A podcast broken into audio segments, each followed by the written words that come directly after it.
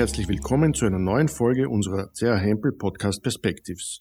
Mein Name ist Marc Krenn, ich bin Rechtsanwalt und Partner bei CR Hempel Rechtsanwälte und leite bei uns die Immobilienrechtspraxis für Zentral- und Osteuropa.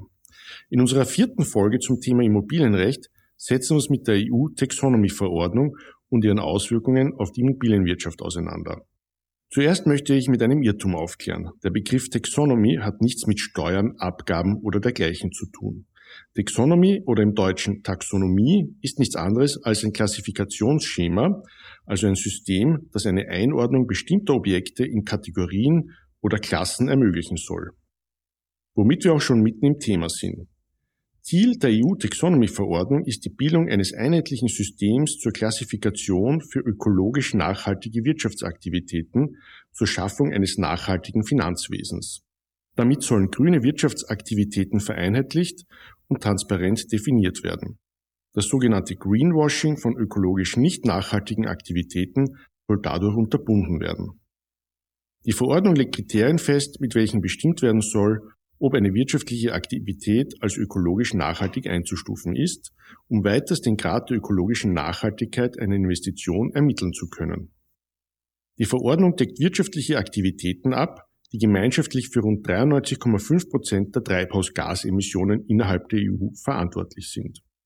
Darunter fallen neben dem verarbeitenden Gewerbe, dem Verkehr, der Landwirtschaft und dem Energiesektor auch das Baugewerbe. Damit wirkt sich die EU-Taxonomy-Verordnung unmittelbar auch auf Immobilientransaktionen aus und wird in Zukunft diesen Bereich wesentlich beeinflussen. Eine Investition in einem der betroffenen Wirtschaftssektoren gilt nur dann als nachhaltig, wenn sie die folgenden vier Kriterien erfüllt. Erstens, sie muss einen wesentlichen Beitrag zur Verwirklichung eines oder mehrerer Umweltziele leisten. Zweitens, sie darf nicht zu einer erheblichen Beeinträchtigung eines oder mehrerer Umweltziele führen. Drittens, sie muss unter Einhaltung des festgelegten Mindestschutzes erfolgen. Und viertens, sie muss den technischen Bewertungskriterien entsprechen. Sehen wir uns diese vier Kriterien näher an. Kriterium 1. Wesentlicher Beitrag zu einem oder mehreren Umweltzielen. Die EU-Taxonomy-Verordnung legt die folgenden sechs Umweltziele fest. Erstens Klimaschutz, zweitens Anpassung an den Klimawandel, drittens nachhaltige Nutzung und Schutz von Wasser- und Meeresressourcen, viertens Übergang zu einer Kreislaufwirtschaft, Abfallvermeidung und Recycling, fünftens Vermeidung und Verminderung der Umweltverschmutzung sowie sechstens Schutz gesunder Ökosysteme. Eine nachhaltige Wirtschaftsaktivität musste ja zumindest zu einem dieser Umweltziele einen wesentlichen Beitrag leisten. Die Verordnung definiert auch für jedes Umweltziel, wann ein wesentlicher Beitrag geleistet wird. Um zum Beispiel einen wesentlichen Beitrag zum Umweltziel Klimaschutz zu leisten, muss eine wirtschaftliche Aktivität wesentlich dazu beitragen, dass Treibhausgasemissionen gemäß dem Übereinkommen von Paris vermieden oder verringert werden. Die EU-Taxonomy-Verordnung spezifiziert dazu im Detail, durch welche Maßnahmen ein wesentlicher Beitrag dazu geleistet werden kann. Den Umfang dieser Maßnahmen darzustellen würde jedoch den Rahmen dieser Folge sprengen. Kommen wir zum zweiten Kriterium. Keine erhebliche Beeinträchtigung eines anderen Umweltzieles. Logischerweise kann es nicht nur genügen, zur Erreichung eines oder mehrerer Umweltziele einen wesentlichen Beitrag zu leisten, sondern dürfen die übrigen Umweltziele auch nicht wesentlich beeinträchtigt werden. Wieder am Beispiel des Umweltzieles Klimaschutz hält die Verordnung fest, dass eine wesentliche Beeinträchtigung dann vorliegt, wenn eine wirtschaftliche Tätigkeit zu erheblichen Treibhausgasemissionen führt. Im Rahmen des dritten Kriteriums muss eine wirtschaftliche Aktivität einen bestimmten Mindestschutz einhalten. Die Verordnung legt dazu fest, dass Unternehmen die OECD-Leitsätze für multinationale Unternehmen und die Leitprinzipien der Vereinten Nationen für Wirtschaft und Menschenrechte einschließlich der Grundprinzipien und Rechte aus den acht Kernübereinkommen, die in der Erklärung der Internationalen Arbeitsorganisation über grundlegende Prinzipien und Rechte bei der Arbeit festgelegt sind, sowie die internationale Charta der Menschenrechte befolgen. Im Wesentlichen geht es daher bei diesem Kriterium um Corporate Social Responsibility, also die Einhaltung internationaler Leitlinien für die unternehmerische Sozialverantwortung. Viertes Kriterium ist die Erfüllung der technischen Bewertungskriterien. Diese werden von der EU-Kommission in Form von delegierten Rechtsakten für jedes der Umweltziele festgelegt. Diese delegierten Rechtsakte ergänzen bzw. präzisieren die übrigen drei Kriterien. Die technischen Bewertungskriterien erfüllen somit zwei Aufgaben. Zum einen legen sie detailliert fest, unter welchen Bedingungen davon auszugehen ist, dass eine bestimmte Wirtschaftstätigkeit einen wesentlichen Beitrag zu einem bestimmten Umweltziel leistet. Zum anderen normieren sie Kriterien, nach welchen von einer erheblichen Beeinträchtigung eines bestimmten Umweltziels auszugehen ist.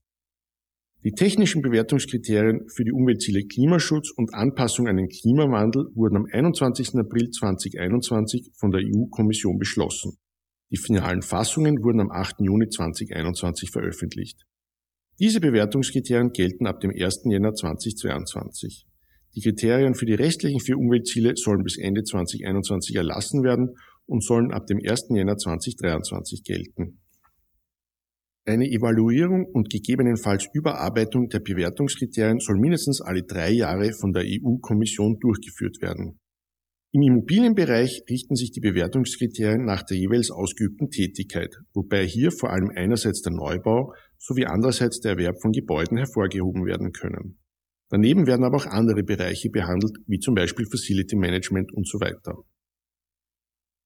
Die beiden derzeit verfügbaren Anlagen zum delegierten Rechtsakt enthalten zum Teil sehr detaillierte Bewertungskriterien dafür, unter welchen Bedingungen davon auszugehen ist, dass ein Gebäude einerseits einen wesentlichen Beitrag zu den genannten Umweltzielen leistet und andererseits den anderen Umweltzielen keinen erheblichen Schaden zufügt.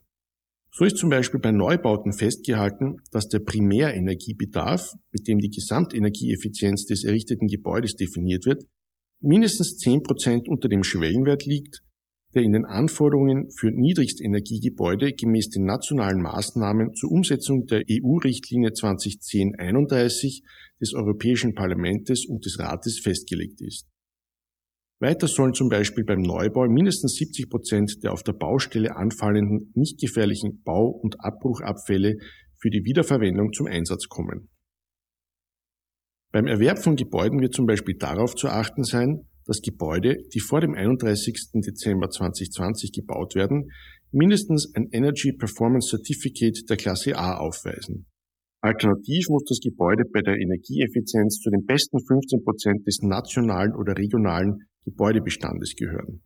Zum Beispiel ist aber auch zu beachten, dass ein Gebäude, das erworben werden soll, nicht der Gewinnung, Lagerung, Beförderung oder Herstellung fossiler Brennstoffe dienen darf. Abschließend kommen wir noch zur relevanten Frage, für wen die EU-Taxonomy-Verordnung eigentlich gilt und ob sie verbindlich ist. Hier herrscht zuweilen etwas Unklarheit. Die Verordnung erfasst einerseits Finanzmarktteilnehmer, wie zum Beispiel Investmentfonds, die ein Finanzprodukt als ökologisch nachhaltig vermarkten wollen und damit verpflichtet werden, über den Anteil an ökologisch nachhaltigen Investitionen im Sinn der Verordnung in ihrem Portfolio zu berichten. Damit soll das sogenannte Greenwashing unterbunden werden. Darüber hinaus betrifft die Verordnung auch große Kapitalgesellschaften, die 243b UGB unterliegen und die somit zur nicht finanziellen Berichterstattung verpflichtet sind. Diese haben Angaben darüber in den Lagebericht aufzunehmen, wie und in welchem Umfang die Tätigkeiten des Unternehmens mit ökologisch nachhaltigen Wirtschaftstätigkeiten verbunden sind. Brisant ist sicherlich, dass bestimmte Finanzprodukte, die nicht als nachhaltig qualifiziert werden können, folgenden Passus in den offenzulegenden Informationen aufzunehmen haben. Dieser Passus lautet, die diesem Finanzprodukt zugrunde liegenden Investitionen berücksichtigen nicht die EU-Kriterien für ökologisch nachhaltige Wirtschaftsaktivitäten. Dieser Hinweis ist praktisch gleichbedeutend mit einem Warnhinweis auf Zigarettenpackungen. Wenngleich daher die meisten Immobilienentwickler auf den ersten Blick nicht von der EU-Taxonomy-Verordnung direkt betroffen sind, so ergibt sich sehr wohl eine hohe Relevanz für diese Branche. Die von der EU-Taxonomy-Verordnung betroffenen Finanzmarktakteure die ja zu den größten Investoren im Immobiliensektor zählen, werden künftig ihre Investments an der Einhaltung der Vorgaben der EU-Taxonomy-Verordnung messen und im Fall des Falles Investitionen in bestimmte Assets, die die Anforderungen nicht erfüllen, unterlassen. Damit werden aber auch Immobilienentwickler gezwungen, die Kriterien für ökologisch nachhaltige Investments einzuhalten. Investoren hingegen werden künftig bei ihren Ankaufsprüfungen, den sogenannten Due Diligence Reviews, auch Taxonomy Compliance von Immobilien aufnehmen müssen um nicht das Risiko einzugehen, ihr Portfolio durch ökologisch nicht nachhaltige Assets zu verseuchen. Damit schließen wir diese Folge. Ich freue mich auf eure Fragen und Anmerkungen. Diese könnt ihr gerne per E-Mail an podcast.chhempel.com richten. Für aktuelle immobilienrechtliche Fragen und News besucht bitte auch unseren Real Estate Insider Blog auf www.chhempel.com. Vielen Dank fürs Zuhören und auf ein Wiederhören bei unserer nächsten Folge.